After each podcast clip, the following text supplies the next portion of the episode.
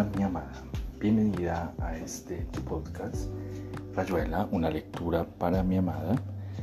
Recordándote que este episodio es realizado con todo el amor del mundo y dedicado a ti. Hoy continuaremos con la lectura de uno de los episodios o relatos de este gran maravilloso escritor Julio Cortázar. Espero sea de tu agrado. Te amo, te amo con todo mi ser y todo mi corazón. Seguimos con la lectura del El examen de Julio Cortázar. El cronista ahora estaba seguro de lo que había imaginado, viendo en el fondo, más allá de la comunicación con el cubículo, algunos que se escapaban. El cronista suspiró, como si saliera de una anestesia. Es insensato, pensó, y después, por eso sucede. Ya verás, le decía Pincho a Juan, que le arreglaba la ropa al señor Funes. Ahora el artista se va a enojar con este lío, de juego plata a que no toca la tercera parte y nos friega la matiné. Juan se reía, alisándole el saco a don Carlos, poniéndole en su sitio las sombreras. Sacó un peine del bolsillo y se lo prestó. Era difícil accionar los brazos. El cronista oyó la orden del vigilante y le mostró su credencial de periodista. Por un segundo le pareció que el vigilante lo iba a pasar con los demás. ¿No se acuerda de mí? le dijo. El otro día, el caso del chico de la calle Peña. Ah, sí, señor, ¿está bien? Yo le aviso a Clara, dijo le dijo el cronista a Juan. ¿A dónde los lleva el agente? A la sala de periodistas, después se verá. Va, no ha sido nada, no hay que sembrar la alarma, hasta luego. ¿Cómo se manda a mudar? pensó Juan, divertido a más no poder, pero con un golpe en las costillas que todavía no lo dejaba respirar. Bueno, esto me liquida el examen. Guardó con cuidado el peine que le devolvía a don Carlos y echaron a andar entre una doble fila de espectadores que colmaban el pasillo. Ya apagaban las luces en la sala. Wally los miraba con una cara en donde la boca parecía el borde de un silbido. Fue increíble, dijo el cronista. Inútil que intente imaginárselo. Clarita, fue la apoteosis, el final del carillú, lo apocalíptico, el quilombo universal. ¿Pero está bien? preguntó Clara, que se asombraba de su tranquilidad. Juan lastimó a varios y su papá luchó como un león, dijo el cronista con una reverencia. Todo va bien, aparte de que los han encanastado. Bueno, esto no remata el día, dijo Clara sin afligirse demasiado. ¿Usted cree? Hay demasiado jaleo afuera para que se ocupen de este lo atribuirán a la nerviosidad general y en media hora, pero me pregunto, ¿para qué apagan las luces si no hay concierto? Y además, dijo el cronista acordándose, pasó una cosa muy rara. Vi a un conocido de ustedes, ese que los andaba siguiendo anoche. Hubo una junta presurosa en la dirección. El señor de traje gris cruzado trajo el, el informe final se niega a tocar. Me ha insultado groseramente y después la empezó con lo del arte y el respeto de todas las jodas del caso. No se le puede obligar, dijo el señor director. Sí, che, pero ahora me va a tocar a mí salir de nuevo a hacer el pavo ante el público. Vos lo haces mejor que nadie, dijo el señor director. Quiero decir, hablarle a esos hijos de puta. ¿Abel? Así creo que lo llaman ustedes, pero usted no lo conoce, dijo Clara mirándolo sorprendida. Señora, dijo el cronista, yo soy notero, ergo los ojos, ergo anoche, no necesité mucho para afiliar a ese mozo que los tenía sobre ascuas en los ligustros de la Plaza Colón. Y ahora estaba en la pelea. ¿Cómo estar, no? Balconeó el final Creo que el vigilante no le dio tiempo de mojar un poquito. Bueno, ya empezamos. El señor De Gris hizo señas para que los de la, de la platea acabaran de ocupar sus sitios.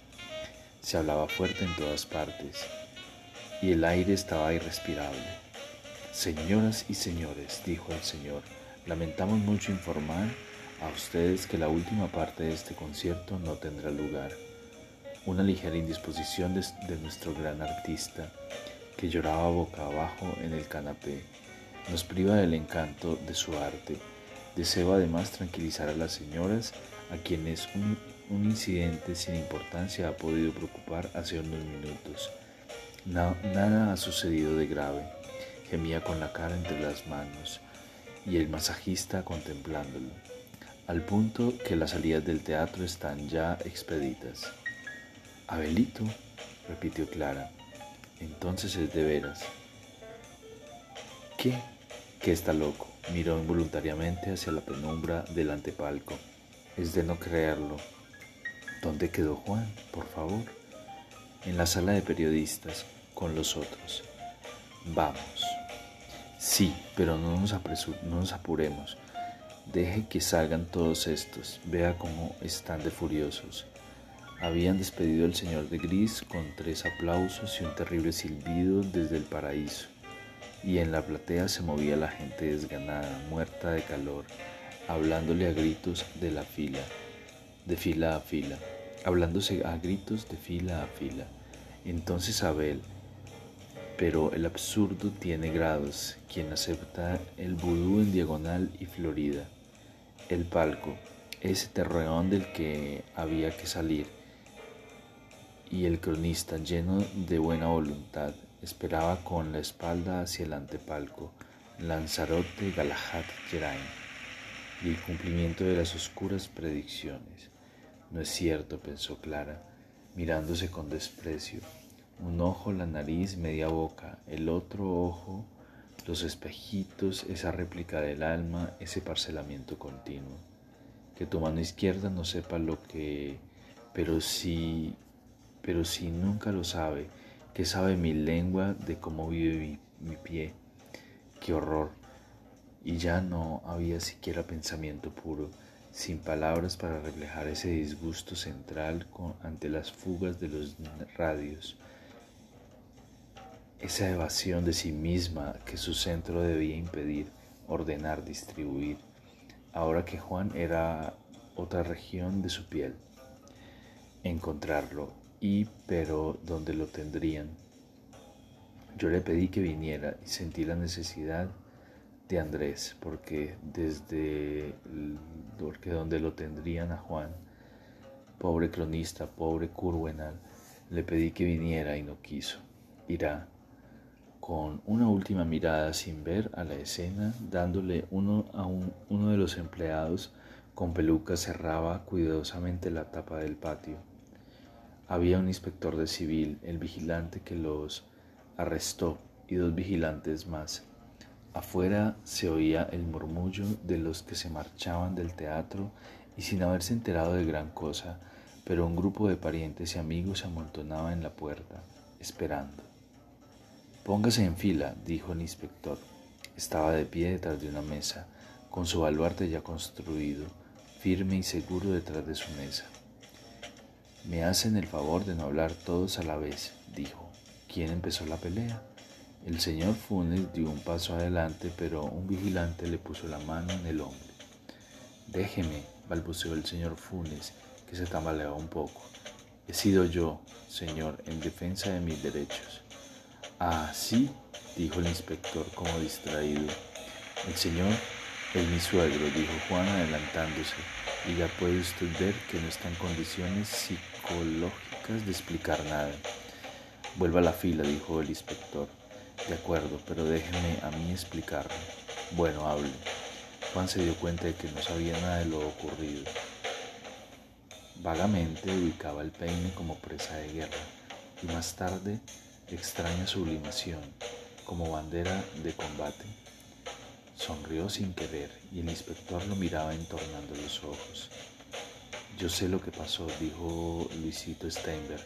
Ese señor del Jopo le quitó el peine al señor suegro de este señor. ¿Usted lo vio? ¿Cómo verlo? No, porque en ese momento es exacto, dijo el señor Funes. A mí me tocaba peinarme en ese momento. ¿Quién sabe? dijo el del jopo, que parecía amargado. Yo vi el peine en la repisa y lo agarré. Mentira, dijo el señor Funes tratando de salirse de la fila. Usted no estaba en la cola y no agarró el peine sino la cadenita. Es lo mismo, dijo el del jopo. Si usted está más cerca de la cadenita, con un tirón atrae el peine. Pero el peine me tocaba a mí y además yo ya lo tenía en la mano. Acababa de agarrarlo cuando usted tiró de la cadenita y me lo arrebató. Con grave riesgo para las manos del Señor, dijo Pincho López Morales. Vea estos dedos, me los cortó el peine cuando no sé qué gran cabrón me lo arrancó a tirones. Atempere su lenguaje, dijo el inspector, y no hable hasta que le pregunten. Lo mismo que usted. ¿Y usted? Hacen escombros por nada, decía el del jopo, poco tranquilo. Cállese de manera que se lo manotearon exactamente, dijo el señor Funes más tranquilo, y además me dio un empellón. Sí, señor, un empellón, que casi me tira de espaldas contra otros señores. Macana, dijo el del jopo, viera el empujón que me encajó a mí. ¿Y qué quería? gritó el señor Funes, que le dieran las gracias. Cállense, gritó el inspector. ¿Qué pasó después? Vea pues la cocina. La cosa fue confusa, le dijo Pincho. Me atrevería a describirla como la tendencia de 20 personas a alquilar a 19 y quedarse dueñas del peine. Sociológicamente, y se echó a reír mirando a Juan que estaba igualmente tentado. Qué gran loco, pensó Juan. Ya armó su programa para toda la tarde. A usted, dijo el inspector avanzando un dedo telescópico, le va a ir mal si se hace el vivo. A ver usted, y apuntó a un mocito de cara asustada que no había dicho nada. ¿Qué hubo después? Un gran revuelo, dijo el interrogado. Me empujaron de un lado a otro. Y usted, claro, como un santo, sin mover un dedo. Al principio sí, dijo sorpresivamente el interrogado.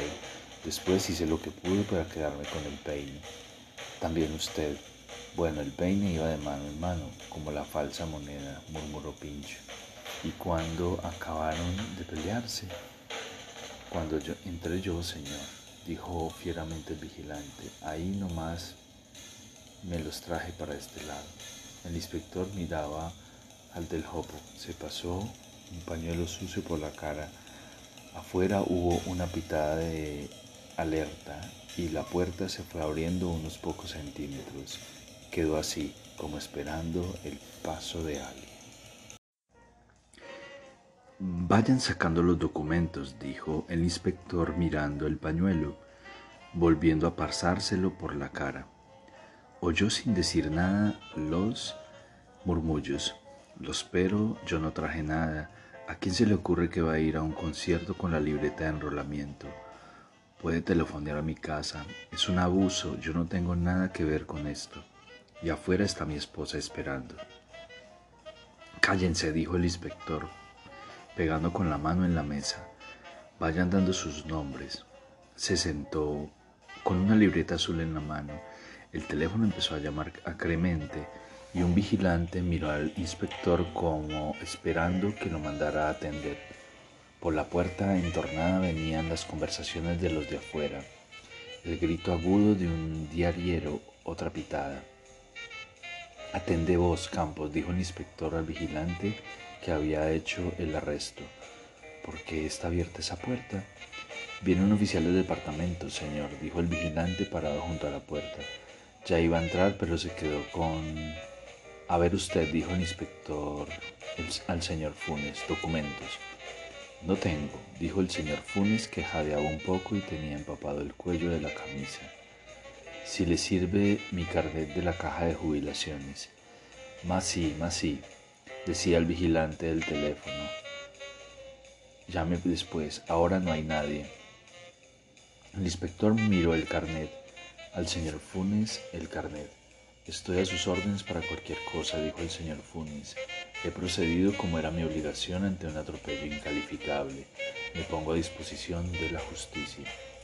Ya lo creo que se pone a disposición, dijo el inspector, y cállese. Juan esquivó al vigilante y solo la mesa lo separaba del inspector. Cállese usted, le dijo, no tiene derecho a tratar así a este señor. Venía acá, decía Pincho a su espalda, no armes lío. El inspector se había levantado. El vigilante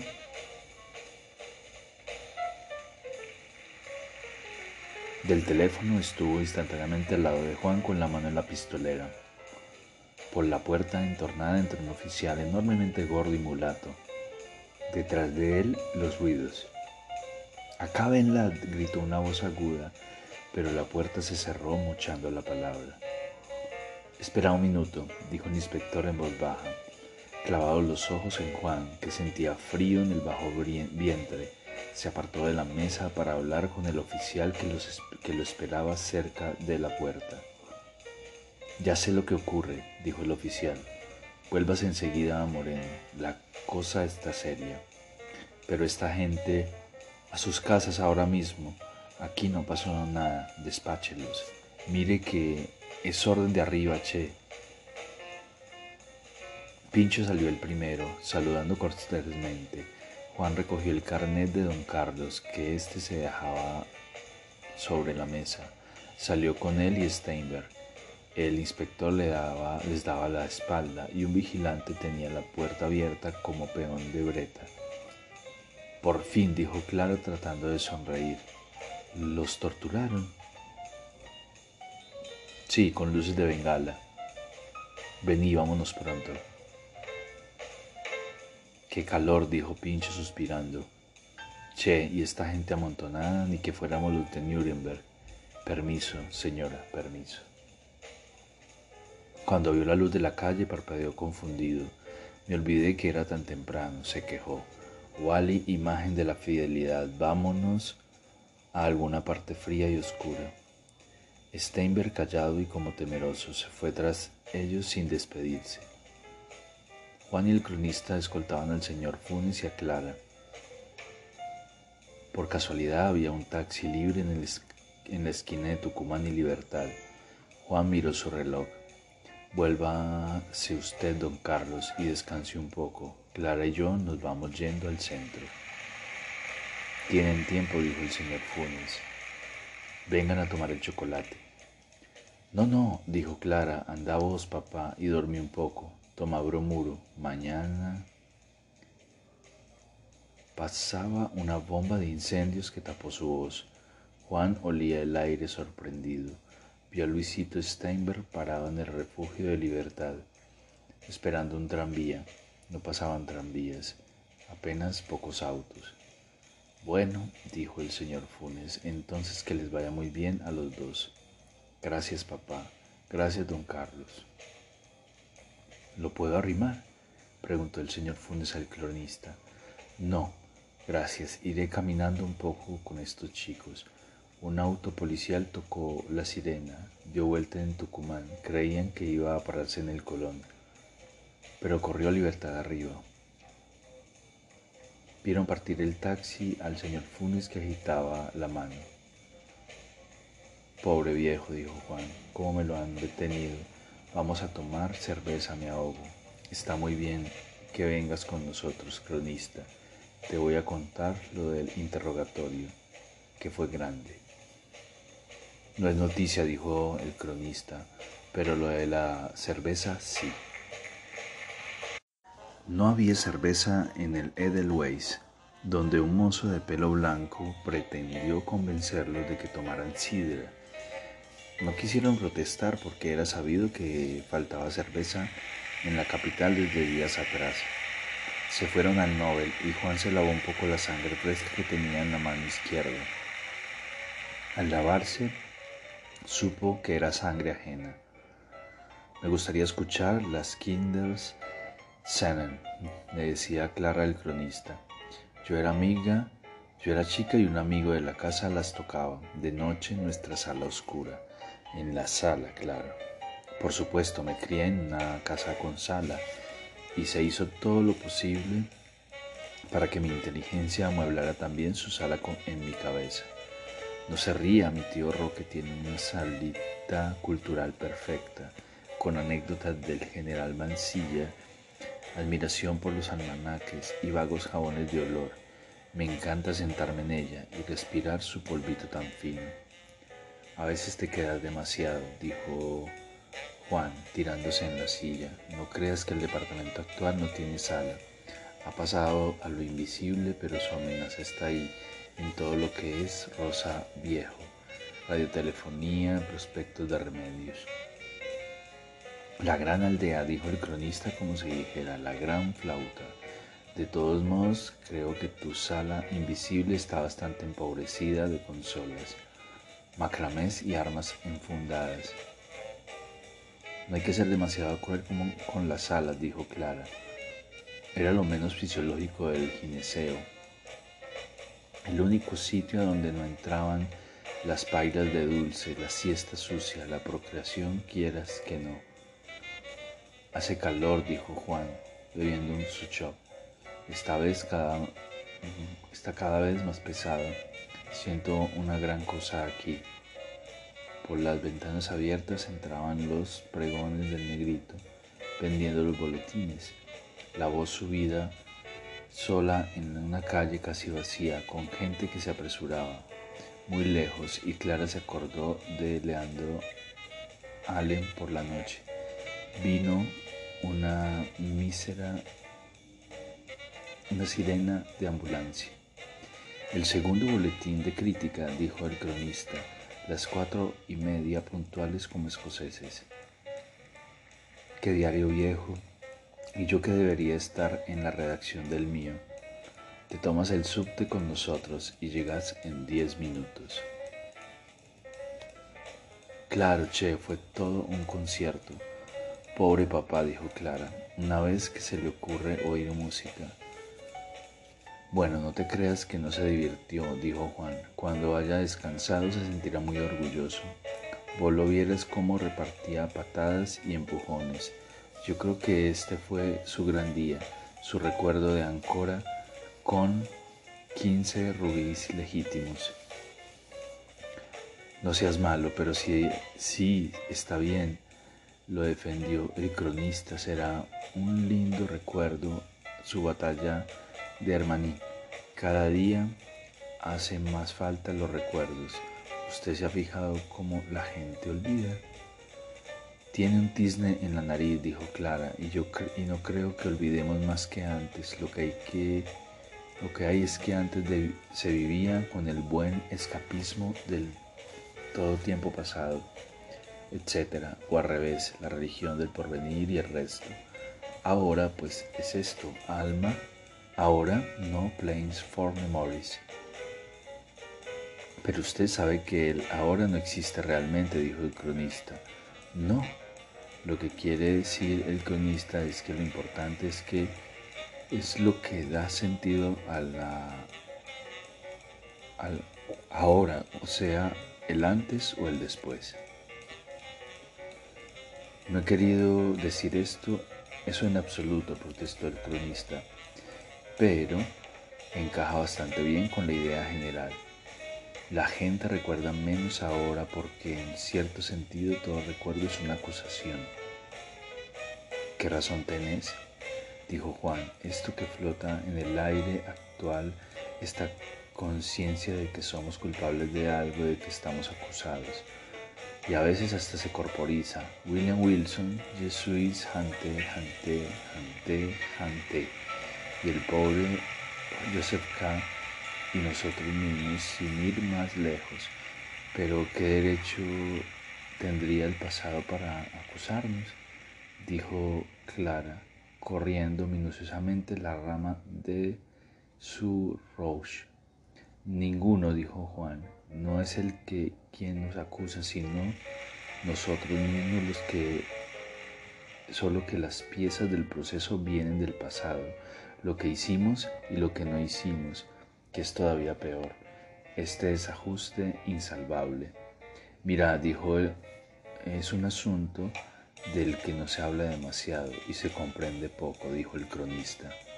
Se habla de que estamos malográndonos por falta de estilo, porque nos hemos sabido salido del, fruto, del friso y de la regla aurea. Viene de ahí nuestra neurosis.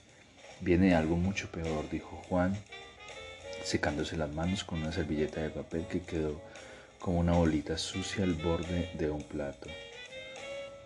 Si por lo menos hubiesen, hubiésemos perdido eso que llamas estilo, pero no, estamos como los resucitados del juicio final en la piedra de Boboches. ¿Te acordás de la foto? Clarucha, con un pie fuera y el otro en el ataúd, esforzándose por salir, aunque atrapada todavía por la costumbre de la muerte. Entre dos aguas como el señor Valdemar, sufriremos el oprobio mientras este vivir transitorio dure. Y aquí termina Rayuela, una lectura para mi amada. Espero eh, esta lectura haya sido de tu agrado. Recuerda que te amo, te amo con todo mi ser y todo mi corazón. Te amo.